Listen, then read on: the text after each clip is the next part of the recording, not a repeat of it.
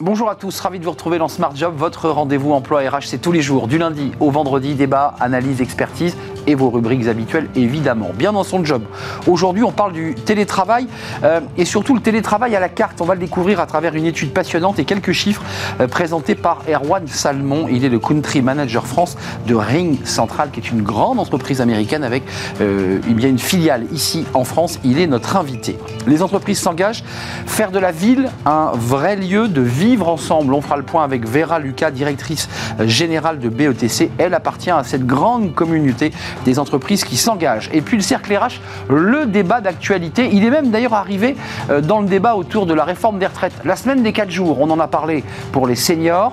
Euh, est-ce que cela fonctionne? Est-ce que les salariés sont prêts? Est-ce que les entreprises le souhaitent? On fera le point avec des experts de ce sujet. Et puis pour terminer notre émission, Fenêtre sur l'emploi, le podcast. Oui, le podcast qui est un outil de communication interne. C'est ce que nous dira Julien Morisson. Il est le CEO, le fondateur des Années Folles. Voilà le programme. Tout de suite, c'est bien dans son job.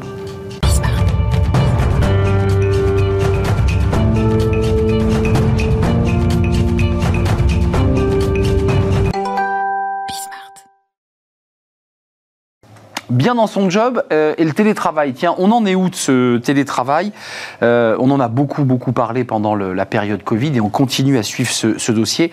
Et on va être euh, éclairé sur ce sujet avec Erwan Salmon. Bonjour Erwan. Bonjour Arnaud. Directeur général de. Alors je vous ai présenté comme le, le country manager, c'est le directeur général de Ring Central France, puisque Ring Central est une entreprise américaine. 5000 collaborateurs et un peu plus de 100 salariés ici en France. Exactement. on va revenir sur vos chiffres parce qu'ils sont évidemment Euh, d'abord, euh, pour vous et à travers l'étude, c'est une évidence, le télétravail s'est installé durablement dans le paysage.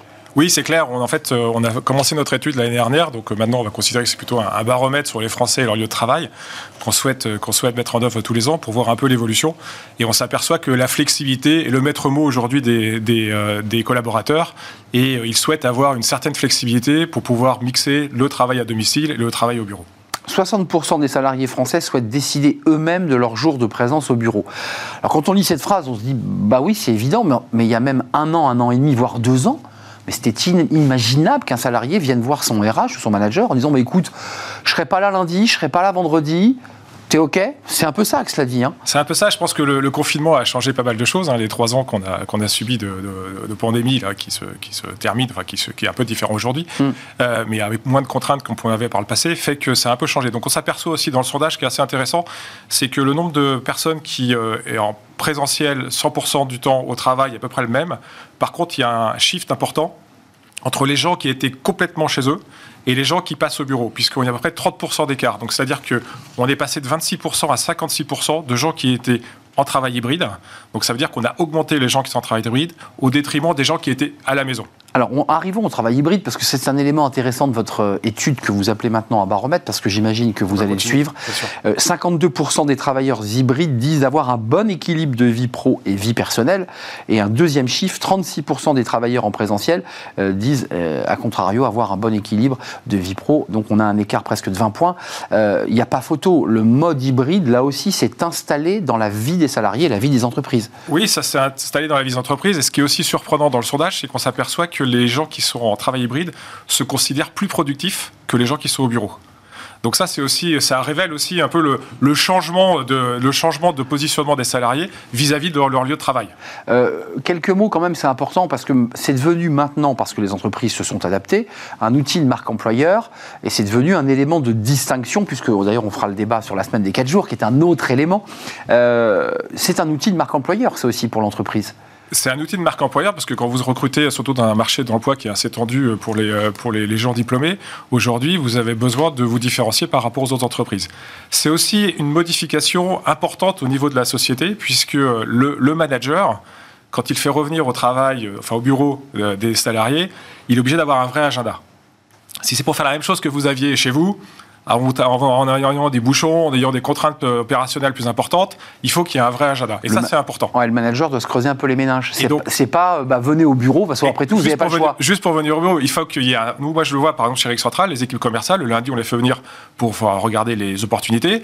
On a de la formation. Le mardi, c'est pour pouvoir dialoguer avec le marketing, c'est pouvoir dialoguer avec les services professionnels. Donc, il y a un vrai agenda qui est mis en place au niveau des salariés pour qu'il y ait un vrai intérêt pour eux, pour revenir au travail et ne pas rester simplement éloigné de l'entreprise euh, et, être chez eux en permanence. Vous le disiez, on verra ce chiffre, hein, mais les 37% des travailleurs hybrides se sentent euh, productifs euh, dans leur travail et ils sont seulement 27% à le dire quand ils sont en présentiel. Pour venir éclairer ce que vous avez dit il y a quelques secondes, tournons-nous quand même vers les outils parce qu'après tout, il y a un vrai sujet. On a vu une installation un petit peu comme ça, sauvage, à l'arrache, pendant le Covid. Là, les choses se sont stabilisées, les salariés se sont installés dans ce mode de travail.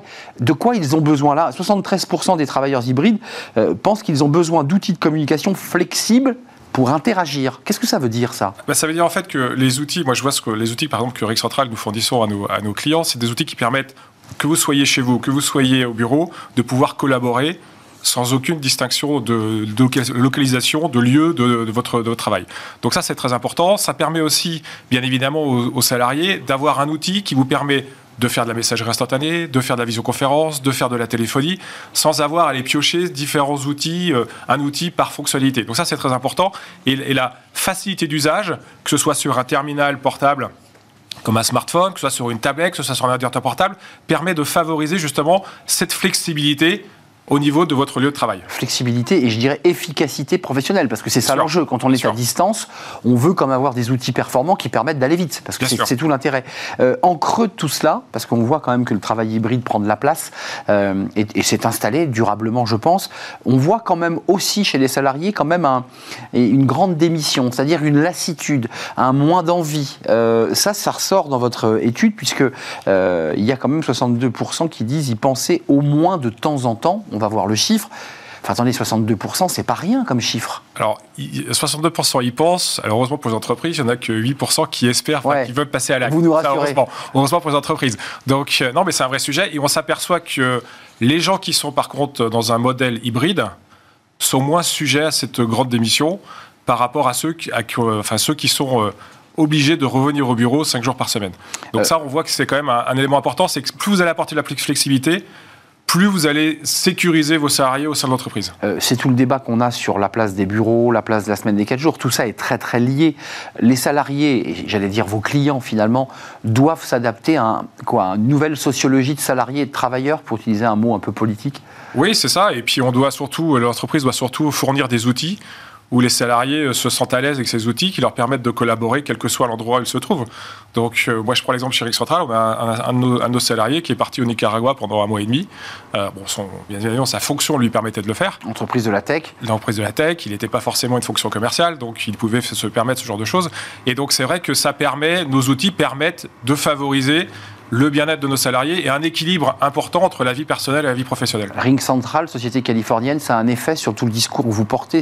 On sait que la Californie a été précurseur de plein de sujets qui sont venus ensuite transformer le monde du travail ici en France et en Europe. Euh, ça, joue, ça, le fait d'être une entreprise californienne? Alors, je ne sais pas si ça joue d'être une entreprise californienne. Ce qui joue, en fait, c'est que nous, notre, notre, euh, notre domaine d'activité, c'est tout ce qui touche la collaboration. Donc, les outils collaboratifs et les outils de relations clients. Donc, en fait, on est au cœur de l'innovation pour justement s'assurer que les, les salariés au sein de l'entreprise puissent collaborer le mieux possible, quel que soit le terminal qu'ils vont utiliser et quel que soit l'endroit où ils vont se trouver. Donc ça fait partie de notre ADN. Les Français et leur rapport au travail. Allez voir cette étude réalisée par Ring Central qui va et qui est en train de devenir un baromètre qui permettra d'avoir aussi de voir l'évolution des chiffres sur le travail hybride, sur le télétravail, sur la relation des salariés à leur, euh, à leur lieu et à leur emploi. Merci Erwan Salmon d'être venu nous revoir car vous étiez venu l'an passé déjà nous évoquer ce, cette première étude. C'est la deuxième, donc C'est la deuxième, oui. Et, je, je, ne doute pas que vous reveniez pour la troisième. Directeur général France de Ring Central. C'est un vrai plaisir de vous accueillir. La suite de notre programme, eh c'est juste après. Euh, c'est les entreprises s'engagent.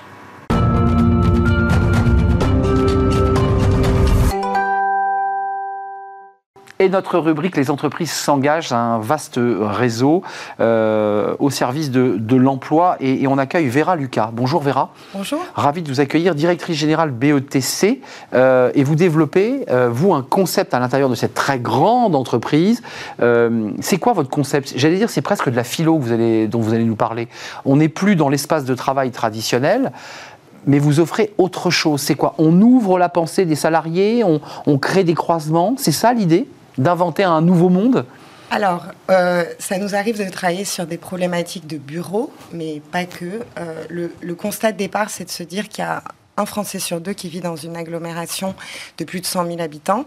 C'est la même statistique au niveau mondial. Et or, un Français sur deux remet en question ce mode d'habiter la ville, de travailler en ville, etc. On a vu dans la presse euh, ces derniers mois, et notamment depuis le Covid, la désertion des citadins vers les zones rurales, vers les plus petites villes, etc. Nous, ce qu'on propose, c'est d'accompagner les acteurs qui font la ville, que ce soit des lieux de travail, des lieux de culture, des lieux de commerce, et puis euh, la, ville dans le dur, à euh, concevoir des projets d'innovation sociale, urbaine, architecturaux, etc. Alors, BETC, c'est 1200 collaborateurs, et à Pantin, Canal de l'Ourcq, vous avez, parce que c'est pas que de la philosophie, il faut être très concret, vous le faites vivre, ça existe, ce lieu. Et effectivement, notre plus beau euh, laboratoire, notre plus bel exemple, c'est le lieu qu'on a créé pour nous-mêmes, qui est à la fois euh, donc 20 000 mètres carrés, qui sont à la fois le siège social de BETC et un centre de création culturelle grand parisien. On a un rez-de-chaussée qui est entièrement ouvert au grand public. On accueille euh, beaucoup d'événements, donc une soixantaine en fait depuis le début. Et ces événements, ils vont d'événements culturels où on a une programmation artistique qui, euh, qui, met, en avant, euh, qui, qui, met en avant certains artistes. On a aussi des événements grand public. On accueille euh, deux fois par an la braderie AIDS, la braderie de la mode, qui est l'une des sources de financement les plus importantes pour l'association. Et puis, on va accueillir aussi les habitants, les acteurs du territoire. On a un programme qui s'appelle le Grand Stage, où on accueille les collégiens de la ville de Pantin et, d'autres actions de ce type-là. je ne l'ai pas précisé, mais vous êtes diplômé de philosophie mais en même temps de stratégie marketing. C'est-à-dire qu'on voit bien en vous les, deux faces d'une même pièce. Les deux se lient. Une vision de, de, l'entreprise et de ce qu'elle doit être, et puis en même temps un enjeu business, parce qu'une entreprise, ça, crée de la valeur et de la richesse aussi. Exactement. Alors, euh, l'enjeu avec cette offre et puis l'enjeu chez BETC au global, c'est de créer de la valeur durable pour les clients qu'on accompagne, tant pour les entreprises que pour les marques en général qui soutiennent dans le métier historique euh, de BETC. Et ça, euh, on, le fait avec, euh, on va dire, deux bras armés, qui est quel est le sens qu'on peut proposer, l'utilité fondamentale des marques, des entreprises, leur rapport au monde. Et ensuite, comment est-ce qu'on est créatif dans les manières d'être? Comment est-ce qu'on fait le trou? Euh, et, Euh, quand, même, Vera, vous dites c'est une vitrine. Pour nous, c'est BETC, c'est notre siège, donc vous le vivez, vos collaborateurs le vivent, tous ceux qui travaillent dans ce lieu le vivent. J'imagine que les RH euh, font quelques études de ressenti. Comment on se sent dans, ce lieu? Est-ce qu'il y a, vous avez un petit tableau de bord du ressenti des collaborateurs qui disent bah tiens le soir je suis allé voir un concert, je suis allé écouter une conférence incroyable. Finalement j'ai eu envie de rester dans, les locaux parce qu'il y a aussi cet enjeu-là, c'est de donner aussi envie aux, gens de rentrer dans les bureaux. Euh, vous avez des, retours comme ça de, des, salariés alors c'est très compliqué de le quantifier. Oui, c'est, Et puis ça demande un niveau de questionnement des talents qui n'est pas euh, dans la philosophie de l'entreprise. dans le ressenti. Mais dans le ressenti, on a un, niveau de retour au bureau qui est très très élevé. Euh, voilà, on, on, a 20 000 mètres carrés qui sont vécus comme habités. Euh, et, je ne peux pas dire mieux que ce, ressenti euh, au quotidien. Euh, vitrine, ça veut dire que vous, dans votre développement, vous êtes aussi en train d'essayer d'aller repérer des endroits à Paris et ailleurs, parce qu'il y a plein d'autres villes en France où il y a des friches industrielles, où vous dites, là, on pourrait aussi créer cet écosystème où se rencontrerait la culture, la musique, le travail. Vous êtes sur des projets, il y a des choses sur lesquelles vous êtes en train de réfléchir là? Euh, oui, bien sûr. On, vient de travailler sur un projet qui nous a énormément enthousiasmé, qui est la réhabilitation d'une tour à Paris La Défense. Comment est-ce qu'on fait d'un objet qui ne fait rêver personne, et encore moins les jeunes talents d'une entreprise, comment est-ce qu'on en fait un objet plus résilient, engageant et engagé Vous avez réussi votre pari Parce que c'est pas simple. Hein. c'est un défi bah, que vous lanciez là. Alors nous, on, ne construit pas le bâtiment. J'entends, mais malgré tout, euh, ça reste un défi. La tour reste une tour, quoi. En tout cas, la tour, elle est positionnée comme telle, elle est programmée comme telle. Programmée, c'est la gestion des espaces au sein d'un projet euh, architectural. Et, aujourd'hui, ils ont tout euh, pour faire que ça fonctionne et aider un territoire qui est vraiment en mal de désirabilité à proposer des solutions nouvelles dans les manières de travailler et d'habiter Paris-La Défense. Sujet passionnant. Et puis allez voir, euh, parce que c'est un lieu ouvert au public, oui. Euh, Pantin, cette friche BETC, qui est maintenant un, lieu de 20 000 m2 où il se passe plein de choses. Et, le rez-de-chaussée vous est ouvert.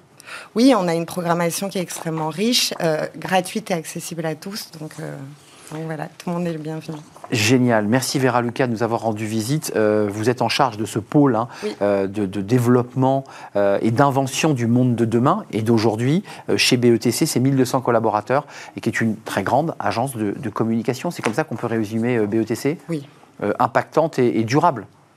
Oui, on crée de la valeur durable pour nos clients. Je crois que c'est ce qui explique le succès de l'entreprise. Merci de nous avoir rendu visite, c'est un vrai plaisir. On fait une courte pause. On va s'intéresser euh, à la semaine des 4 jours. Alors peut-être que BETC pratique déjà la semaine des 4 jours. Non, pas, encore. Euh, en tout cas, des entreprises s'y sont mises. On a vu cette étude anglaise, on l'avait commentée, on en parle de cette semaine des 4 jours. Elle avance lentement, mais elle avance. Ce sera le thème de notre débat juste après le cercle RH.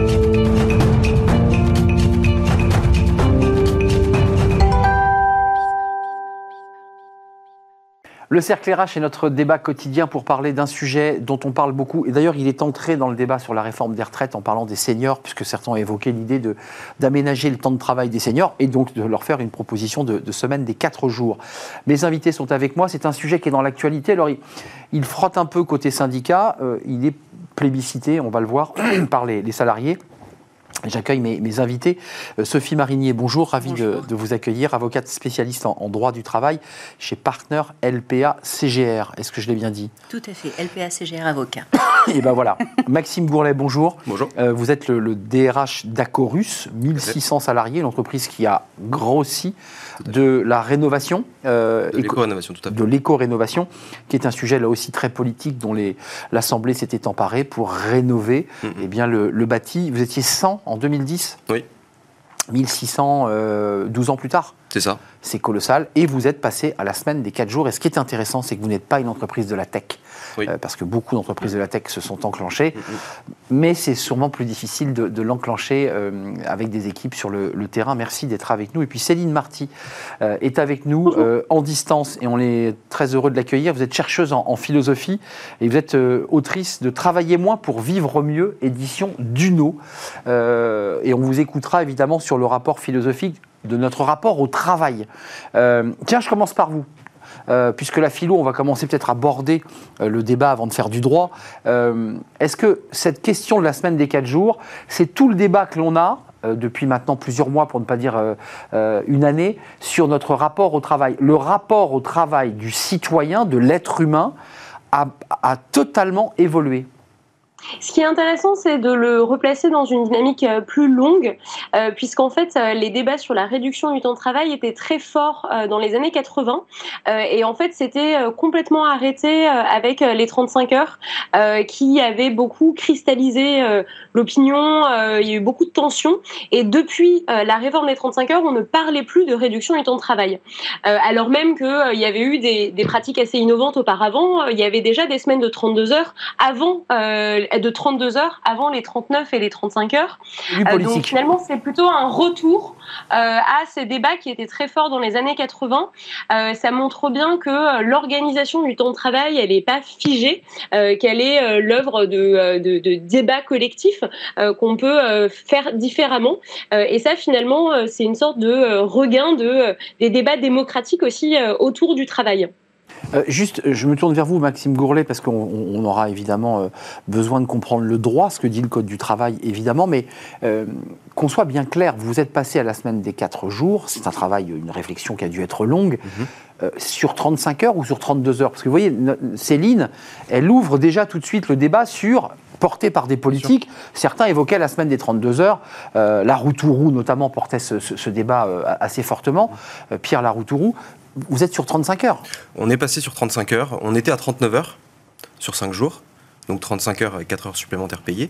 Et on est passé là, pour le coup, sur 35 heures. Donc 35 heures sur 4 jours. Oui, tout à fait. Juste d'un mot sur l'aspect, j'irais presque philosophique. Vous avez forcément dû réunir le board de l'entreprise. Mhm. À quel moment vous dites on bascule? À quel moment vous dites on le fait? On passe aux 4 jours? Alors, on est passé en 4 jours sur une de nos agences. Oui, oui à Nantes. à Nantes, tout à fait, en test. Euh, donc, c'est 65 collaborateurs. Oui, mais il y a un moment donné, vous dites on va passer en test. Oui, parce qu'on on en discutait depuis un certain temps.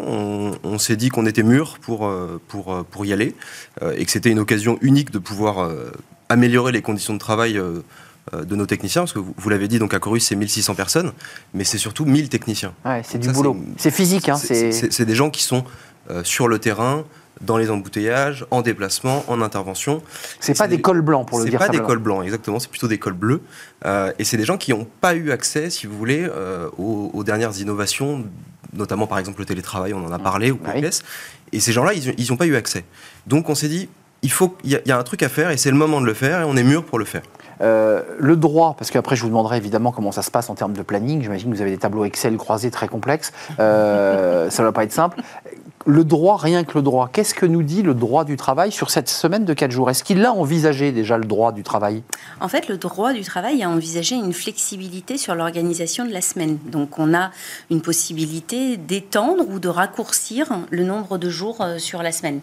Après, euh, la majorité des entreprises passent par des accords collectifs pour emporter une adhésion du personnel, euh, mais l'employeur peut également le mettre en place de manière unilatérale. Mais effectivement, il y a un certain nombre d'aspects be autres qui sont à prendre en considération. C'est-à-dire que quand on, on, réorganise la semaine de travail, ben, ça a un impact euh, sur euh, les risques qu'on va encourir dans la société. Donc on va devoir euh, revoir le document unilatéral d'évaluation des risques. ça veut dire qu'on va consulter son, son comité ex-CHSCT. Exactement, ex-CHSCT sur cette organisation et sur, ben, toujours pour emporter l'adhésion de, de, la société, enfin, des salariés, pardon. donc donc ce c'est pas un aspect juste de réorganisation, c'est beaucoup plus large que cela et c'est un vrai projet d'entreprise pour le coup. Euh, Céline Marty, vous entendez ces experts alors, euh, juridiques et puis des acteurs hein, qui, pratiquent. Moi, je me souviens de Geoffroy Roux de Bézieux qui avait été interrogé sur Bismart euh, à l'occasion d'une émission spéciale et c'est moi qui lui avais posé la question. Et il avait balayé d'un revers de main cette, question sur la semaine des quatre jours. mais vraiment d'un revers de main, sans même essayer d'ouvrir le, débat ou la réflexion. Ça vous surprend? Non, ça ne surprend pas du tout parce que euh, la euh, une des idées euh, qui motive aussi la semaine de 4 jours, c'est de dire que laisser du temps en dehors du travail, c'est permettre aux salariés de retrouver de l'autonomie. Et ça, le patronat français, il a un peu du mal avec ça. c'est faire confiance aux salariés sur l'organisation de leur temps, c'est leur permettre de sortir la tête de l'eau. Et nous, on a plutôt eu tendance en France à dominer les travailleurs par des conditions de travail assez éreintante pour être sûr qu'ils euh, ne soient pas trop rebelles. Euh, donc ça, on a toute une analyse qu'on trouve par exemple chez l'anthropologue David Graeber, qui soutient que la prolifération des bouchers de job sont dues en fait euh, à une volonté de contrôler le temps de, travail et le temps de vie de tout le monde et qu'en fait on pourrait réduire euh, radicalement le temps de travail, mais qu'on ne le fait pas parce qu'on a peur de ce que les gens feraient de leur temps libre. Donc finalement, ça ne, ça ne m'étonne pas que euh, le MEDEF euh, soit hostile à des mesures qui permettent aux gens de reprendre un peu d'autonomie sur leur vie. c'est très intéressant ce que, ce que nous dit Céline. C'est encore une fois la vision philosophique. Si on laisse trop de temps, qui était un débat d'ailleurs sur le, rapport au monde ouvrier, si on les laisse trop libres, on se souvient de ces textes du début du XXe siècle, euh, fin, fin, fin 19e, bah, ils vont aller au café pour dépenser leur argent. Ça, relève de la même, euh, la même mécanique. Vous faites le choix inverse, et on va voir d'ailleurs euh, une animation graphique qui montre que c'est plébiscité. Mhm. Une fois que vous avez fait votre réunion, vous vous êtes dit on y va, mhm. là on le voit, hein, semaine des 4 jours, 54% des DRH ils sont favorables, c'est quand même pas rien et 61% des salariés favorables. Donc globalement, c'est plutôt plébiscité. Euh, sauf, comme le disait Céline, par une partie du, patronat qui, a peut-être du mal à, passer le cap. Vous, vous le passez, mhm. puis ensuite, il faut en parler aux salariés. Mm. Qu'est-ce qu'ils vous disent Tout à fait. Euh, alors, on, a commencé aussi sur, le, sur Nantes parce que les salariés étaient euh, volontaires, clairement. Donc il y avait une demande. Il y avait une discussion, il y avait une demande. ils ont dit OK. Ils ont dit c'est OK, oui, tout à fait. donc ça, c'est très important de, partir du volontariat, si vous voulez.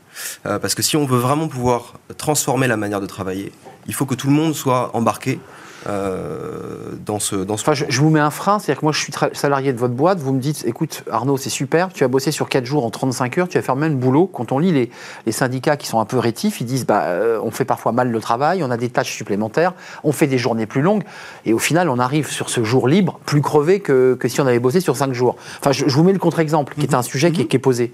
Alors, on a, euh, avant de démarrer ce test, euh, on a démarré donc en, juillet 2022 euh, ces discussions-là pour un lancement en, janvier 2023. donc on a eu le temps, en l'occurrence, de préparer, de préparer tout ça. On a fait, on a diligenté une enquête QVT pour pouvoir, donc qualité vie travail, pardon, auprès de nos salariés pour avoir une photographie avant. Euh, donc on, a refait là une enquête. Euh, Mais qu'est-ce qui ressort? Ils sont contents? Ça leur va? Alors oui, en, grande, en grande majorité oui. Les, techniciens, euh, c'est extrêmement plébiscité, ça c'est sûr. en revanche, les, managers notamment, c'est eux qui étaient le plus, bah plus, le plus craintif sur, bah, en fait, finalement, voilà, déjà en 5 jours, je suis débordé. Alors, comment est-ce que je vais faire en 4 jours? Euh, et l'idée, c'est les managers, ceux qui pilotent les équipes, ceux qui vont dispatcher. Et, on n'y arrive pas en un claquement de doigts. Donc en fait, l'idée, c'est pas de leur dire il faut qu'en un claquement de doigts on y arrive.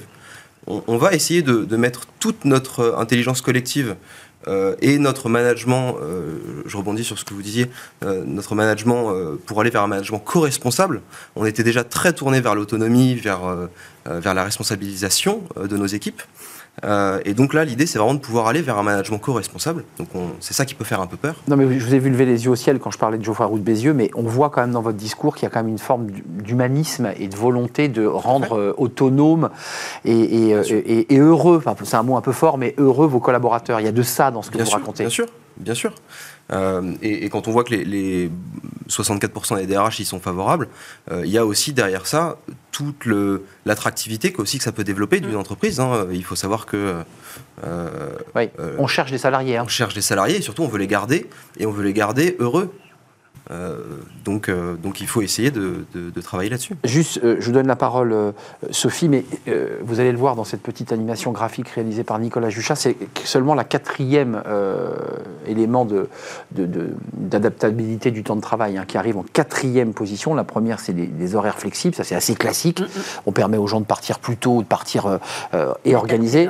Le télétravail, bon là qui est en train de, de rentrer dans les mœurs, le congé ou les congés sabbatiques et seulement arrive la semaine des 4 jours, c'est pour matiner. Euh, le DRH y pense. Il a peut-être aussi un, board qui lui dit mais qu'est-ce que c'est que cette histoire de semaine de 4 jours? Et peut-être aussi, Sophie, des managers qui disent mais attends, moi, moi si c'est comme ça, je m'en vais quoi.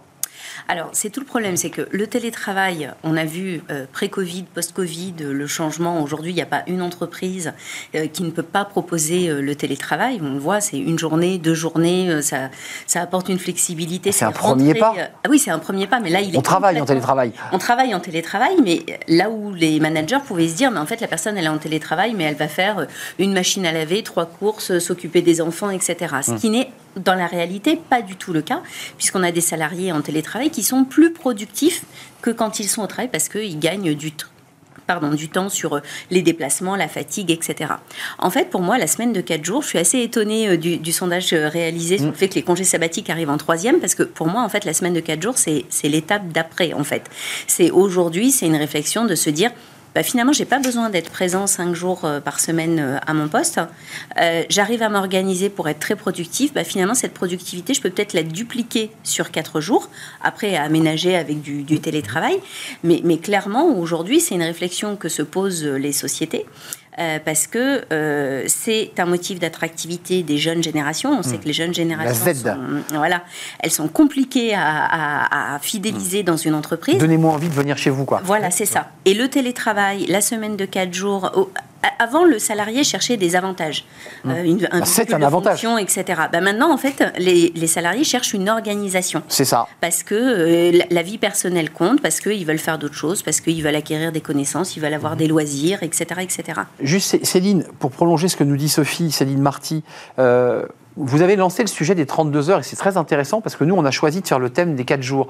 Est-ce que, est-ce que, en parlant de la semaine des 4 jours, c'est pour éviter de lancer le débat de la semaine des 32 heures? Est-ce que c'est une manière un peu escamotée d'éviter ce débat qui avait été très très très abrasif sur le plan politique? Parce qu'il y avait ceux qui disaient il faut travailler plus, peut-être même 40 heures, puis d'autres qui disaient mais non, c'est pas le sens de la société, il faut travailler que 32 heures. Oui, tout à fait. Euh, je suis tout à fait d'accord avec vous que euh, ça permet euh, de ne pas toucher au débat sur la durée légale hebdomadaire du temps de travail. et en plus, parfois, ça mène, et c'est pour ça que c'est un peu pris avec méfiance par les syndicats, parce que ça mène à une intensification des rythmes de travail quand vous demandez à vos salariés de faire 35 heures sur 4 jours. Et, et, donc, le risque, c'est de se sentir en fait surchargé par la charge de travail qui n'aurait pas Euh, ce qu'on remarque de fait dans d'autres entreprises qui ont mis en place euh, la semaine de 4 jours, euh, par exemple celle de Laurent de Clergerie qui en parle beaucoup, qui est une entreprise informatique, c'est qu'en fait ils sont passés à 32 heures de fête alors qu'il n'y avait pas nécessairement de réflexion sur le temps de travail parce que le fait de passer sur 4 jours, ça permet de réduire certains nombres de tâches. on se rend compte aussi qu'on réduit le nombre de réunions par exemple. et donc c'est une configuration qui permet aussi de réfléchir euh, au temps de travail de façon plus générale et en se demandant si on a vraiment besoin de travailler autant. Euh, donc, ça peut être une façon aussi de, euh, disons, d'amorcer cette réflexion sur le temps de travail. Et je finis juste par une petite précision, parce que pourquoi le sondage vous étonne C'est peut-être dû au fait qu'il date de 2020. or, les ah, résultats sur la semaine de 4 jours au Royaume-Uni, on les a eu il y a deux semaines. Donc, ça va probablement aussi faire évoluer les mentalités à ce sujet. On en avait parlé dans cette euh, étude basée, il faut le préciser, qui était une grande étude, enfin qui était basée sur un panel assez réduit d'entreprises, mais qui avait mm. plébiscité en Grande-Bretagne. Juste en termes business, parce que euh, je me rappelle de, du PDG Laurent de Clerjury qui était venu sur le mm. plateau, il a dit nous en termes business ça se passe très bien, on a une bonne productivité. Je parlais des plannings tout à l'heure. Mmh. Vos clients, parce qu'en bout de chaîne, vous avez des clients. Bien sûr. Et il faut que le client soit servi. Alors, les deux prérogatives qu'on s'est, s'est données, c'est qu'il ne faut pas que ça dégrade la qualité de vie travail de nos ah, collaborateurs, c'est la meilleure, et il ne faut pas que ça dégrade notre qualité de service auprès de nos clients. Euh, après, on ne va pas se mentir, en trois mois de test, on ne peut pas savoir. Trop tôt. Trop tôt. Euh, on va développer, euh, donc il est prévu qu'on continue le test en l'occurrence à Nantes et qu'on développe, qu'on étudie euh, sur ces trois prochains mois-là, parce qu'on va arriver en bout de test fin mars. parce que les collègues parlent entre eux. Hein. Exactement. Ceux de Nantes passent des coups de fil aux autres en disant c'est pas mal. L'idée c'est de développer ça à, compter du mois de juillet sur l'ensemble du groupe Acorus. Mais voilà, sur une phase de test, on, arrivera à avoir vraiment un retour sur euh, sur la productivité et sur la satisfaction client euh, fin, entre guillemets. Il nous faut au moins une bonne année, ça c'est sûr. En revanche, sur ces trois mois, on arrive à voir s'il n'y a pas un monstre entre guillemets qu'on n'a pas vu, quelque chose qu'on le loup, un loup qu'on a, qu'on a bon voilà. Pour l'instant, il n'y a pas. Euh, il y a effectivement besoin de savoir si euh, la fatigue, les enjeux. Alors, ça répartit sur ces 35 heures. Euh, elles sont lissées comment? Vous êtes passé de 39 à 35 sur 4 jours, Tout à fait. ce qui fait des journées quoi, de, 8h à 17h ou 18h. Et le reste, c'est en heure sup. concrètement, il travaille 45 minutes de plus par jour. 45 minutes de plus par jour, hors temps de déplacement. Euh, alors non, non, non, avec le déplacement. Avec le déplacement. Euh, juste euh, quand même un, mot qui, est intéressant. Les syndicats disent attention, le vrai danger. Alors évidemment, vous avez tout de suite posé les bases. C'est qu'on réduit le temps de travail sur 4 jours, mais en même temps, l'entreprise peut en profiter pour réduire les salaires. Dans un sujet de tension sur le pouvoir d'achat, est-ce qu'il n'y a pas ce risque-là aussi? Il y a ce risque-là, mais l'employeur, il a d'autres outils pour effectivement réduire la rémunération en parallèle d'une réduction du temps de travail, les accords de performance collective, euh, des modifications du contrat pour, mm. euh, pour euh, motif économique. Donc aujourd'hui, s'il veut, il l'utilise. La semaine de 4 jours, c'est clairement pas son objectif. Mm. C'est de réduire, enfin, de regrouper le temps de travail. je pensais à Bosch, vous vous rappelez L'affaire Bosch, qui n'était pas un outil de bien-être des salariés, qui était juste un outil de flexibilité en fonction des marchés. on est un peu au, milieu. Juste Céline, je sais que vous, on va pas résoudre le problème tout de suite, mais euh, on est quand même un peu sur une ligne de crête. Vous êtes philosophe. On sent qu'il y a une volonté de flexibiliser le, travail en fonction des, commandes. Puis il y a votre discours qui dit non, non, mais la, réalité, c'est aussi que le salarié puisse s'épanouir comme être humain. On n'a pas réglé ce débat. Oui, et d'ailleurs, ce débat, il se posait aussi dans ces euh, termes dans les années 70, puisque la euh, semaine de 4 jours euh, et, par exemple, le fait de passer à 32 heures s'était mis en place dans certaines usines pour compenser la réduction de la demande. donc, on voit que le temps de travail a toujours été utilisé comme une variable économique aussi en fonction de la situation économique. là, on est moins dans cette situation-là, notamment pour toutes les entreprises avec plus de cadres, et donc c'est les mêmes c'est d'autres contraintes euh, de production. Euh, et, je pense qu'en effet, il faut être vigilant à, ce que ce soit pas uniquement un outil de flexibilisation, euh, peut-être une réflexion sur l'annualisation du temps de travail, comme c'était présent aussi dans les années 80 et comme ça a été mis en place dans la fonction publique notamment, ça permet d'éviter le, l'éventuel revirement, disons, en fonction uniquement de la conjoncture et de se dire que c'est réellement un projet de l'organisation de permettre une autre organisation du temps euh, que ce qu'on connaît aujourd'hui. de la fin, Maxime, vous vouliez intervenir. L'annualisation, c'est un vrai sujet, avec des jours de RTT qui sont donnés en, bout de course. Tout à fait. Conclusion. Je voulais juste revenir sur le. Euh, on parle bien là de la semaine de 4 jours et on parle pas de la semaine de 32 heures ou 35 heures justement. C'est ça la grande différence. mais non, mais c'est-à-dire que euh, on est déjà passé de 39 heures à 35 heures par le passé. donc là, l'idée c'est plutôt d'essayer de se dire de ne pas réfléchir en, temps de présence dans l'entreprise, mais plutôt en, en, mission. En mission, voilà. C'est ça. Et, c'est ça qui est transformant d'une certaine manière. Hmm. Euh, parce que finalement, si on n'achète que de la présence, on a des salariés qui font de la présence en fait. Hmm. Euh, donc avec l'idée, c'est de Avec une problématique pour vous complète, parce qu'il faut que le client, enfin le salarié qui rénove, donne pas le bébé le lendemain et le vendredi à un collègue qui n'a pas suivi le chantier. Donc ça reste une galère quand même pour les, enjeux techniques euh, pour vous. J'imagine que c'est une des réflexions. Merci. Merci à vous de nous avoir éclairé, Sophie Marigny, avocate spécialiste en droit du travail chez LPA CGR Partner. Je l'ai mis dans le bon sens cette fois-ci. Euh, Maxime Gourlet, merci. DRH à Corus, bureau de Nantes, 65 collaborateurs engagés dans la semaine des 4 jours.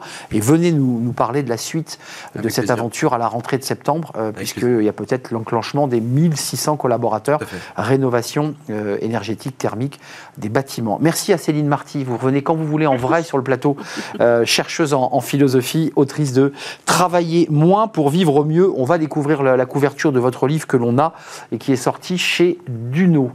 Merci à vous trois et on termine avec Julien Morisson dans Fenêtre sur l'emploi.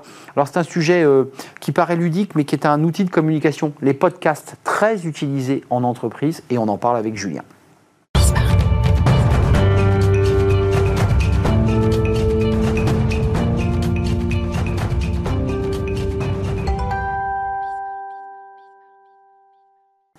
Fenêtre sur l'emploi, on termine avec euh, une émission consacrée au podcast et c'est Julien Morisson qui nous en parle. Bonjour Julien. Bonjour. Vous êtes le, fondateur des Années Folles. Co-fondateur. mais presque. Mais, mais j'oubliais euh, Clifford Mahu. Exactement. Euh, qu'on salue. Vous, avez choisi de nous parler du, podcast parce que on en parle beaucoup, il y a beaucoup de plateformes, mais c'est un outil de communication interne le podcast. Exactement. Et est-ce que Arnaud, vous, vous écoutez vous des podcasts? Non? Oui? Franchement? Oui. Peu. Trop Vous représentez pas. Euh, alors ça dépend. En réalité, on va dire qu'il y a une tendance qui est quand même un peu dans le panel. Disons que euh, les chiffres parlent un peu d'eux-mêmes dans le sens où à peu près les 15-34 ans sont 60% à consommer régulièrement du podcast, même si, même si, c'est vrai que la moyenne d'âge c'est 44 ans et encore assez urbain. Toutefois, c'est un média qui connaît une ascension fulgurante. C'est 17 points de plus. On a 18 millions de Français qui écoutent régulièrement euh, des podcasts et donc c'est un média pour lequel les entreprises doivent s'intéresser. Pourquoi? Parce que si la première raison des podcasts c'est l'humour, finalement c'est un peu se, se mm. décontracter ou en tout cas avoir un peu de fun, les deux raisons ensuite, c'est pour s'informer et se cultiver. Et donc pour les entreprises, eh ben, ça fait du sens. Euh, pourquoi proposer des podcasts quand on est un, RH Parce que peut-être qu'on évoquera les outils de formation qui peuvent passer aussi dans le podcast, mais pourquoi c'est intéressant pour un RH de se dire, tiens, si je faisais des podcasts? Alors pour plusieurs raisons, j'ai en cité un peu les principales. Alors on parle beaucoup de la marque employeur. Donc la marque employeur, c'est pas uniquement évidemment attirer des candidats, mais ça peut, faire, ça peut être un, moyen de présenter des métiers euh, avec un angle un peu différent, mais c'est aussi euh, parler de la manière dont on transmet des savoirs dans une entreprise, de la manière dont on forme dans une entreprise. Donc, il y a déjà un enjeu de marque employeur. Le deuxième, c'est de valoriser vos collaborateurs. Très important. c'est euh, généralement ceux qui réalisent les tâches qui en parlent le mieux finalement. Et donc c'est un moyen de pouvoir leur permettre à un instant donné de présenter à d'autres ce qu'ils font au quotidien, surtout dans les entreprises. On sait que les silos n'existent plus, mais un petit peu quand même. Et souvent on sait, on connaît les réalités des métiers, marketing, marketing, finance, finance. Et donc le podcast permet de découvrir des métiers auxquels on n'a pas forcément accès et comment on a fait pour y parvenir. Et donc c'est un atout qui est tout à fait intéressant de pouvoir, pour pouvoir avoir. Et puis c'est aussi un moyen de, de partager des expertises internes. L'entreprise elle a réalisé un baromètre, elle a participé à un livre blanc, elle a des nouveaux euh, enjeux, des perspectives euh, de croissance, les partager dans un podcast et puis la voix, elle dit autre chose, quelque chose d'un peu plus chaleureux, ça humanise. Et donc c'est un peu différent et on est en capacité de pouvoir écouter des choses un petit peu plus complexes, un, petit peu plus longues.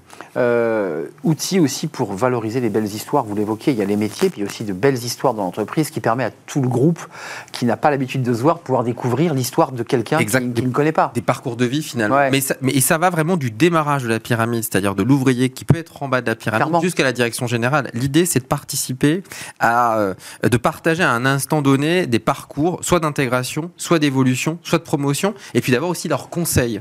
Parce que eux, mais ils peuvent vous dire voilà, moi au début je pensais que parce que j'avais pas les diplômes c'était compliqué. J'ai été voir un mentor. Ah bon bah je sais pas qu'il y avait des mentors. Bon, hmm. eh bien ça permet de décloisonner de manière euh, tout à fait euh, intéressante et professionnelle des métiers. Un tout dernier mot euh, et même plusieurs, Julien. Il y a aussi quand même pour le RH des enjeux de coûts qui sont plus faibles. Il faut quand même le dire parce que quand on lance des des, des, films ou des campagnes, on se dit on va faire une belle campagne. Bon, très vite on, comprend que bah, la belle campagne va coûter un million d'euros. Le, podcast c'est quand même plutôt pratique tout à fait raison, Arnaud. C'est vrai que les, tout de suite, les budgets, dès qu'on est sur des plans médias, dès que, cela nécessite des techniciens, une organisation, des setups, naturellement, les budgets sont importants. Là où le podcast vous permet en plus de décliner en série, c'est-à-dire de créer une histoire, d'avoir une sorte d'accoutumance et de suivre les podcasteurs sur différents épisodes pour un budget qui est équivalent, je, vais la caricaturer, mais j'irais pour une vidéo un peu quali, vous pouvez avoir une dizaine de podcasts, une dizaine d'épisodes, et donc naturellement, eh bien, ça vous permet d'avoir une scénographie et de dérouler plusieurs sujets sur un format qui, in fine, va arriver